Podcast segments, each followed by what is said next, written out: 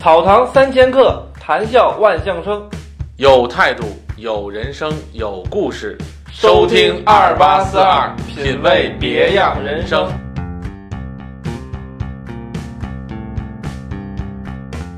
为什么不能断保？断保有什么危害？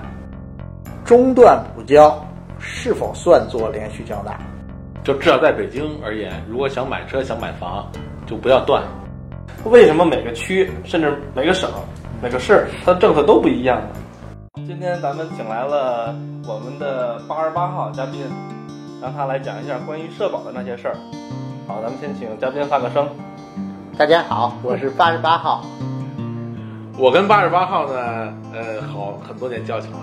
呃，他一直是在这个国家部委中那工作，嗯，所以请他过来呢，实际上高屋建瓴呢，跟咱们讲讲这个社保。社保是跟每个人都有关系，嗯，所以呢，请八十八号跟我们说一下，我们为什么要缴社保？社保呢，其实更多的是一种国家的制度。你比如说吧，咱们举个简单例子，每一届美国总统换届的时候，往往会换掉两个人，一个是国防部长，一个就是劳工部长。劳工部长就是咱们现在所说的劳动部嘛。哦，那现在呢，要换成自己的人，所以说社保没有更多的为什么，它是更多的是一种国家的规定，是一种政策，体制的问题吧。啊，那社保对于我们每个人有什么好处呢？这个社保的好处，我想从大家体会上可能都已经体会到，生老病死，是吧？尤其是现在目前所面临的这个医疗的问题，是这是大家接触比较广泛的事情，啊，也是大家都可以立竿见影看得到的好处啊。那么至于说其他隐性的一些好处，我感觉到来说，现在大家也在，呃，应该说在生活的方方面面吧，也可也都会接触到。你比如说，呃，比较焦点性的孩子上学的问题，买房买车的问题，对对对，我体会都提到了社保这个买房买车。对对，都提到了社保。那所以说，它已经变成了一种什么呢？变成了一个社会的调节工具，而不是简单的一个上社保、看病报销的问题。因为对于年轻人来说呀，他可能身体好，他也不会有有什么灾病，而且离的退休年龄也很远，他感觉到好像他这个社保就是在替别人在交。事实的情况是不是也是这样子呀？嗯，实际上来说呢，这个社保，社保讲究为什么叫社保？我们叫叫社会保险。社会保险其实最早来说，我们叫做统筹，统筹办，啊，这是社会保险中心的前身，叫做统筹办。呃，相当于是大家都往，就像熬粥一样，啊，大家这个米都往这锅里盛，都往这锅里放，最后呢熬成一锅粥，谁需要的时候从这锅里盛一碗，啊，像退休人员从这里盛一碗。啊，虽然说现在年轻人看到的是一个交费的状态，但是每个人都有老的一天，或者说都有成粥的这一天。这个粥不是说等你老了才会成。比如说我们刚才上面提到的医疗报销的问题，那我们每个人可能都会遇到。啊，像在北京，呃，咱甭说大病了，你就能看个感冒，花个几千块钱，这应该不算新闻。对是吧对对？这不算新闻，但是你的交费呢，到不了这个钱数啊。所以咱们讲的是社会保险是一个社会的统筹，它兼顾的是社会公平。那我觉得四二有必要介绍一下这个八十八号嘉宾的背景，他为什么能能这么专业的解释出这个社保所有的事情？咱们请八十八号嘉宾自己讲自己他的这个辉煌的历史啊。辉煌不敢说啊，就是，呃，因为咱们今天先涉及到的这个社保的一些政策规定的问题嘛。对，呃，实际上呢，我是十九岁就进到国家部委了。哦，现行的一些劳动政策和法规呢，当时都参与制定过，嗯，包括刚才两位主持人所提到的一些操作层面的问题。嗯，其实这些问题是更加困扰咱们老百姓的问题。是是是是，啊所以这边下边呢，我们可能会是不是要接受这方面的考验啊？对对对，操作层面的我们可能我们准备了好多问题来 来考验我们的嘉宾。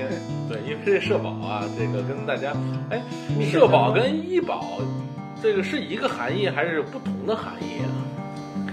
呃，应该说医保的是社保当中的一项，或者说一个分支。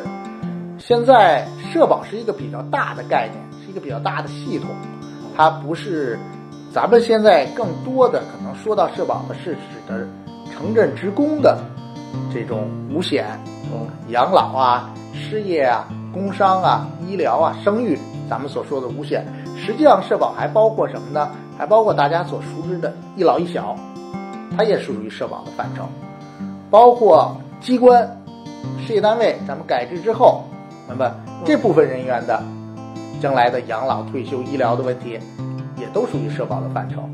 还有一部分城乡居民呀、包括很多咱们在职界、在人才交费的人员呀，所谓我们叫做自由职业者，嗯这也属于社保的范畴啊。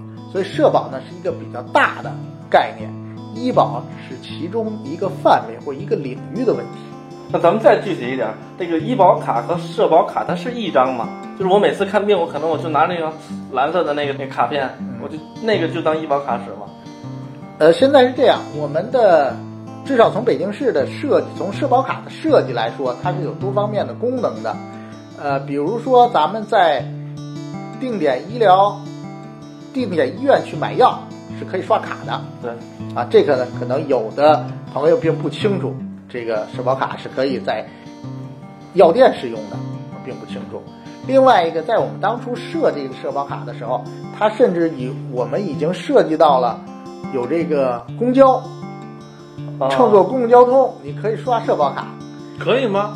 现在我们设计当中是有这个设计的哦，啊，但是它现在更主要的功能体现在医保上，在就诊和医疗上，所以我们有时候可能从称呼上来说呢，那我们就叫医保卡，对对对，是吧？我医保卡实际上社保卡将来我觉得在这个小小的卡片上也会被赋予更多的功能。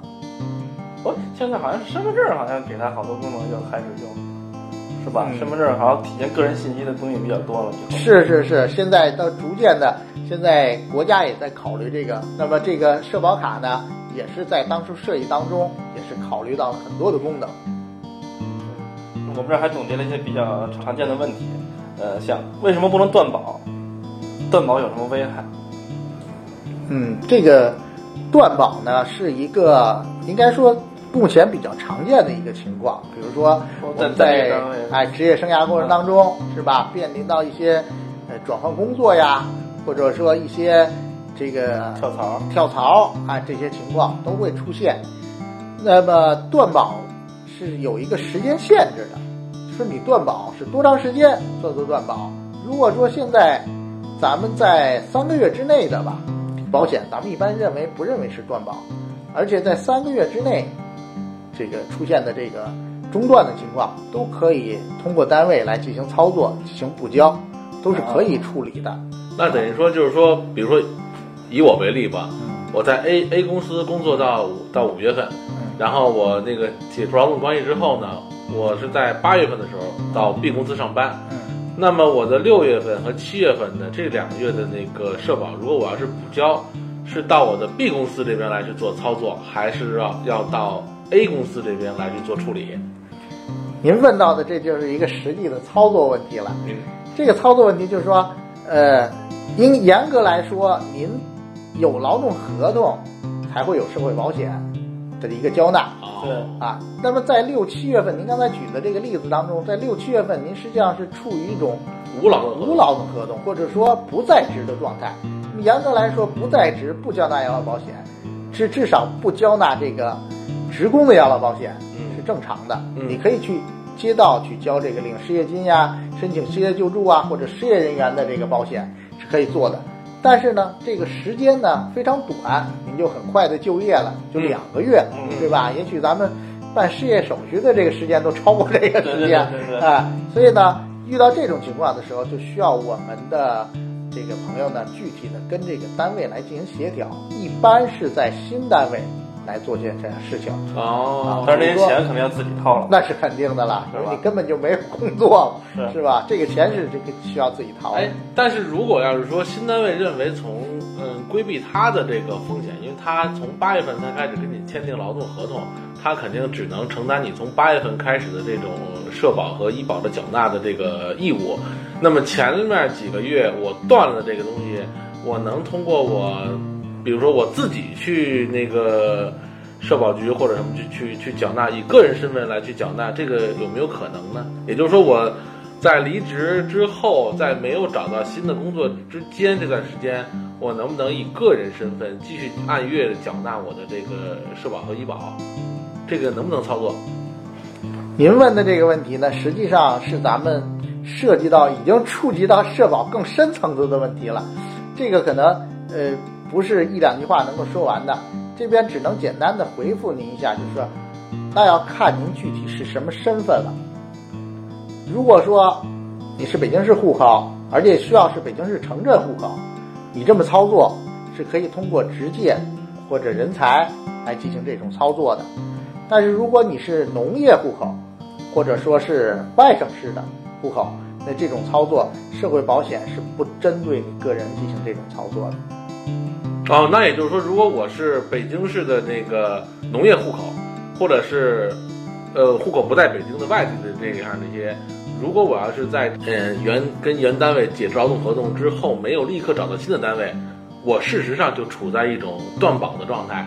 不管我想什么办法，都没有办法以个人的名义来去上。那也就是说，我要很妥善的去呃去思索，我是不是可以任性的把这工作辞掉，再去找新的工作。我想，对于我们来说，在辞一份工作之前，肯定是要。有一个妥善的考虑的是吧？那么这里边呢，也您这个问题非常好，也提醒到咱们各位朋友。那么就是说，我们在考虑去换工作的时候，一定要把自己的社保考虑进去，啊，社保这个交纳的问题考虑进去。现在也有很多的这种所谓这个代理公司呀，或者什么呃这种。这种朋友的公司吧，或者说先挂一两个月，这个也已经是一个很明显的事情了，是吧？这也可以这么做，是吧？呃，只能说这么做灰色地带，对对还是可以的啊。应该说咱们这么做还是可以的，但是要看你的时间性，你要这么做多长时间，会不会给你给这个企业或者你个人带来一些风险？这个就是需要根据每个人的实际情况来进行斟酌了。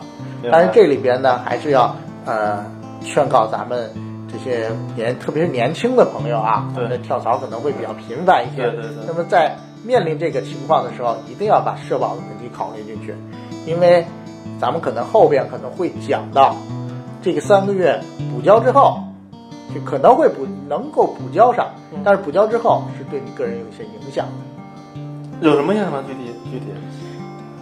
这里边咱们就说起来，这话就长了啊。因为，呃，社保刚才说到了我们社保的作用是吧？比较咱们年轻人比较这个接触到的，比如买房买车。咱们举买车的例子来说吧。对。买车的例子来说呢，在购车过程当中，如果你是外省市户口，他要求这个社保要连续交纳，是吧？嗯。这个各省市的这个要求可能不太一样。嗯。那么这里边就涉及到中断补交是否算作连续交纳这个问题，各个地区的操作是不一样的。那么如果说我不算，啊，你比如说现在北京市买房要有社保外地户口，但如果你是补交的，对不起不算，有一个月都不算。在我们以前去年呀还是前年有些。呃，不好的中介公司啊，打着这种牌，去帮助客户，说我能够帮你补交上社保啊，怎么来做啊？但实际上呢，补交他可能能给你操作，不管什么途径啊，但最后这个钱交是交上了，但这个房你是买不了的啊，因为你每一次补交都会产生一个补交记录，这一点上都是可以查到和看到的。那样的话。那时候你可能会触雷，这个钱花了，但是呢，这个房子并没拿到。但是对最后退休有影响吗？对最后退休没有什么大的影响啊，这种补交的情况是吧？现在补交的情况对于退休来说没有什么大的影响，但是一定你补交的这个金额一定是要大，一定会大于你正常交纳的金额的，因为这里边涉及到一些滞纳金的问题，也涉及到一些利息的问题，啊，所以这个还是说劝咱们朋友们尽量不要出现补交的这种情况。就至少在北京而言，如果想买车想买房，就不要断。对，不要断。而且现在北京对于车和房的控制是非常严格的，所以即使出现一个月的补交，也是通不过的。相当于归零了，要从零开始了。对，要从零开始，要从你再正常交纳那个五年再开始。啊，咱们咱们不要提那个买车买房的这，咱们举个例子，比如说我在这一个单位，我干了这个一年多，一年，嗯，然后后来我就从这单位辞掉了，然后隔了三个月，我又三三四个月，我又在 B 公司我又上继续上，但是之前那一年就白交了吗？啊，不会白交的。呃，咱们一直强调社会保险是国家的保险，是政府的保险，那么这个钱呢，国家是会有记录的，嗯，呃，这个记录是任何时候都不会被抹杀掉的。嗯，当然，这要看你什么时候再去继续交纳的时候，嗯，他才能把你以前交纳的记录给你连续上，啊，给你累加上，是一种累加计算的关系。所以说，你交的这个社保呢，都不会出现白交的情况，这个是可以。如果异地异地呢，比如我在河北，之前在河北上班，交了一年，然后后来来北京了，这就更麻烦了，是吧？这个这个事儿就更多了，因为在哪儿呢？它异地的第一社保政策不一样，嗯，对对第。二呢，您可能想说的问题就是社保能不能转移？呃，对对对，想想问这个问题。对，社保能不能转移是跟你跟你的年龄、参保时间和你将来的目的是有关系的。你比如说，咱们举个简单的例子啊，嗯就您刚才所说这工作一年的这种情况，有可能说我在北京工作一年，那么我可能就从北京到天津去了，对，那么我又把这一年转到天津，然后我可能在天津也工作了一年，我又跑到河北去了。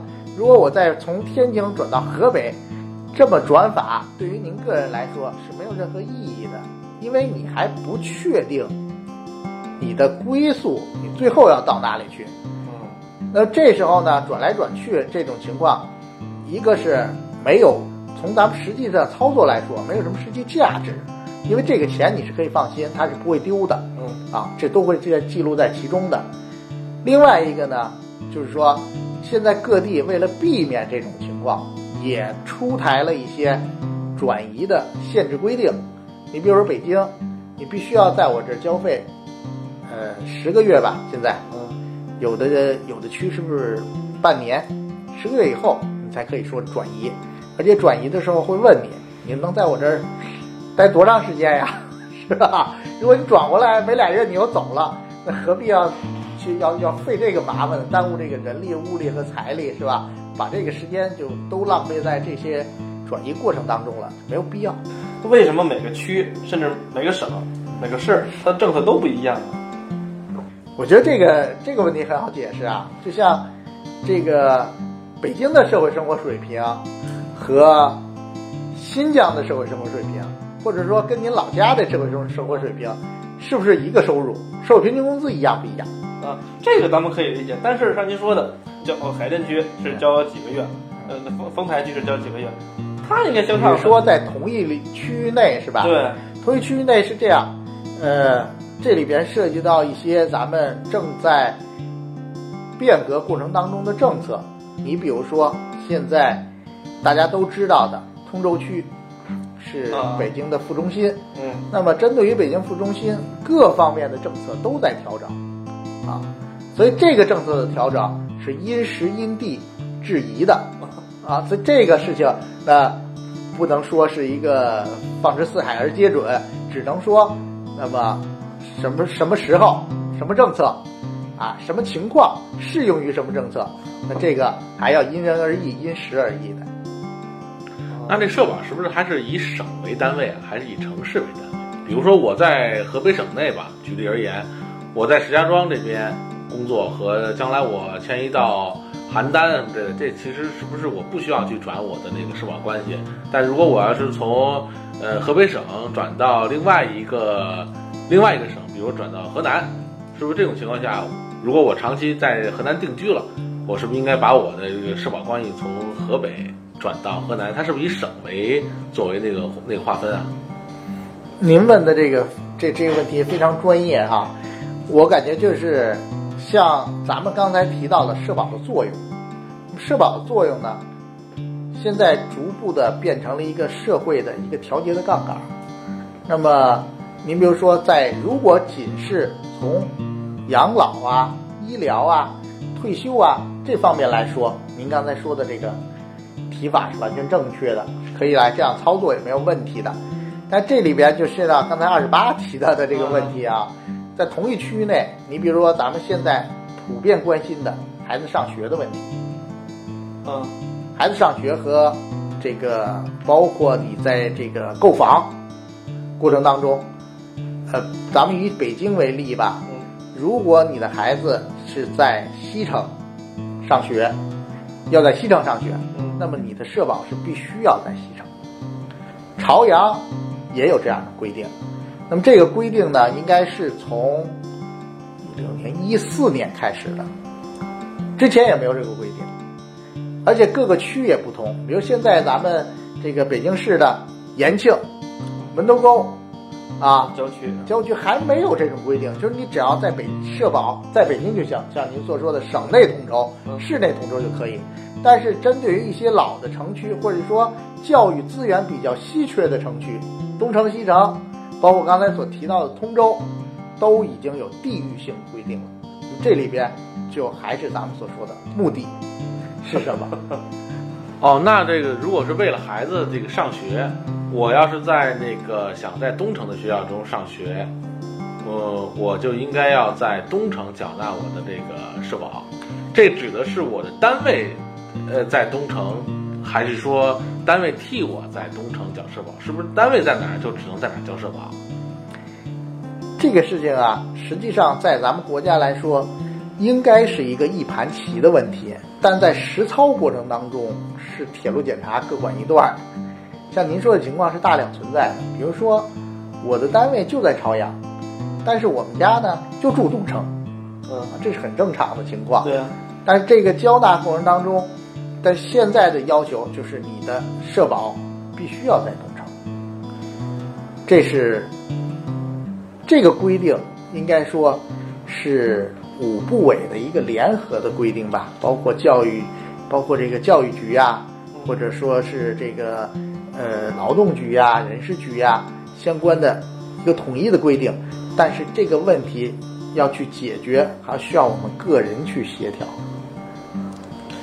实际情况实际办理。对，需要我们个人去协调。这个你无法去抗衡一，作为我们普通老百姓的个人的力量是无法抗衡这些规定的。那那个，比如说单位就是在朝阳，单位也是在朝阳那边给所有员工统一缴纳的这个社保，单位是没有办法为某一个员工在另外一个区缴纳社保吧？嗯，不可以，是不是？对，也就是说，如果是我是这种情况，我就得换单位，我换一个东城的单位，在东城缴纳社保才合适。下次我在面试的时候，先得问问人家，我知道在你这上班是在东城，但是你们这个社保是不是在东城交？你要是在东城交，我就来；你要是在那个海淀交，我就是拜拜。当然这个事情呢，我总是说这，也是一个商机啊，你知道吗？这个这个事情啊，很多政策啊，一个是在变革当中，我们本身这个城市的建设也是在变革当中，只能说因时因地啊因人而异。这个事情呢，还需要看真正我们遇到的时候，当时的规定是什么。比如刚才我我举了一个例子，一四年的时候我们不存在这个规定，但是现在这两年我们就面临到这个问题，需要怎么来解决，是吧？这个只能说咱们不好假设，你要想清楚自己的归宿在哪里，你的目的是什么，你的目的是是什么地方？就咱们所所说的刚才所说的这种呃转跨省的转移也好啊，接续也好，或者在哪里交费也好啊，这个事情其实归结到这个最后一句话，是你个人要知道你想要什么，你想要得到什么。所以这一期呢，我们主要讨论的是这个社保的重要性。现在看来，社保对我们是越来越重要了。但是我们想下一期呢，再去好好想一下，只有社保是不是就足够了？是吧？对。如果是那样的话呢，就是没人是不是我只交社保我就可以了？对。那我们下一期再继续讨论。好的，好的，谢谢嘉宾啊，好吧，谢谢，好。草堂三千客，谈笑万象生，有态度，有人生，有故事。欢迎收听二八四二。草堂三千客，谈笑万象生，有态度，有人生，有故事。关注二八四二，下期节目再见。那个已经有了这个社会保险，还需要再考虑商业保险吗？社会保险的作用呢，更多的是在于确定个人的身份，不管你是拖到后腿了，还是拖到裤衩了，这个数字都是要遵照执行的。